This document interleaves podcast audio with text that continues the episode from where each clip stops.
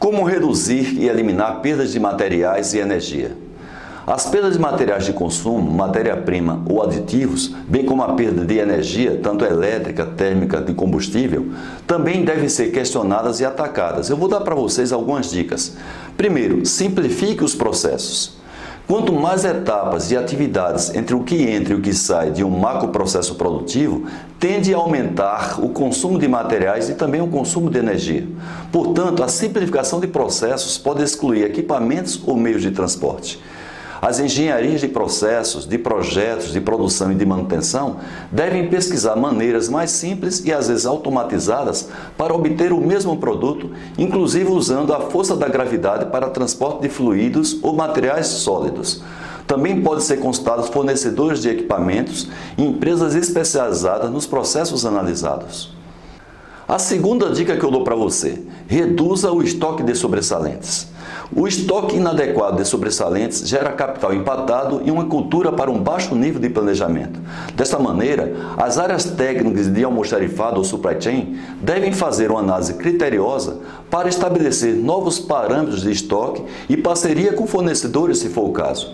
Um exemplo disto é fazer um contrato de consignação para materiais de alto consumo, onde é pago pelo que se retira e não pelo que se coloca no estoque. É importante, antes de assinar contratos, verificar a capacidade do fornecedor de atender a demanda dentro do prazo e consultar alguns clientes daqueles pré-selecionados. A terceira dica que eu dou para você: reduza as horas extras. A extensão do trabalho, além do que está planejado, aumenta custo de energia que não se pode diluir todo o consumo gerado por iluminação e equipamentos auxiliares, por exemplo, como ar-condicionado, que não são proporcionais ao número de equipamentos que operam em horários estendidos. Desta forma, um bom planejamento e uma boa execução do que é planejado evitam horas extras para compensar perdas previsíveis. A quarta dica que eu dou para você: reduza os tempos de limpeza. Algumas limpezas de equipamentos e diárias consomem energia e materiais. O ataque às fontes de sujeira ou na impossibilidade técnica, a contenção da sujeira, provoca as reduções da frequência e do tempo de limpeza. A quinta dica que eu dou para você: implemente controles automáticos. A instalação de sensores de presença e de funcionamento em vazio são exemplos de controles automáticos de energia gasta sem a devida necessidade.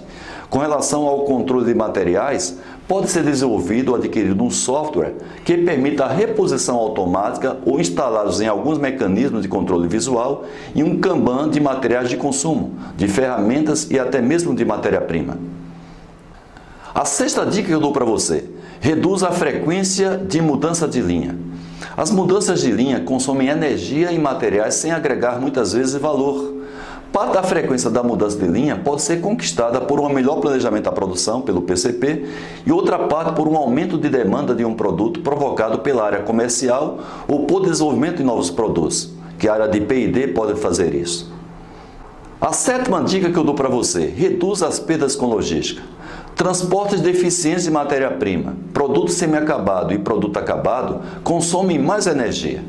Um bom mapeamento do fluxo de materiais pode promover alterações de layout e de meios de transporte, gerando menor consumo de energia para a sua empresa. A oitava dica que eu dou para você é que você deve reduzir os tempos com que as análises e ensaios são feitos. Os ensaios em análise de matéria-prima produzem processo ou acabado, consomem materiais e também consomem energia. O desenvolvimento de procedimentos de análise e ensaios com este foco pode reduzir, reduzir esse tempo. Vou dar para vocês alguns exemplos. Agrupamentos de análises, novos métodos, técnicas de amostragem, etc.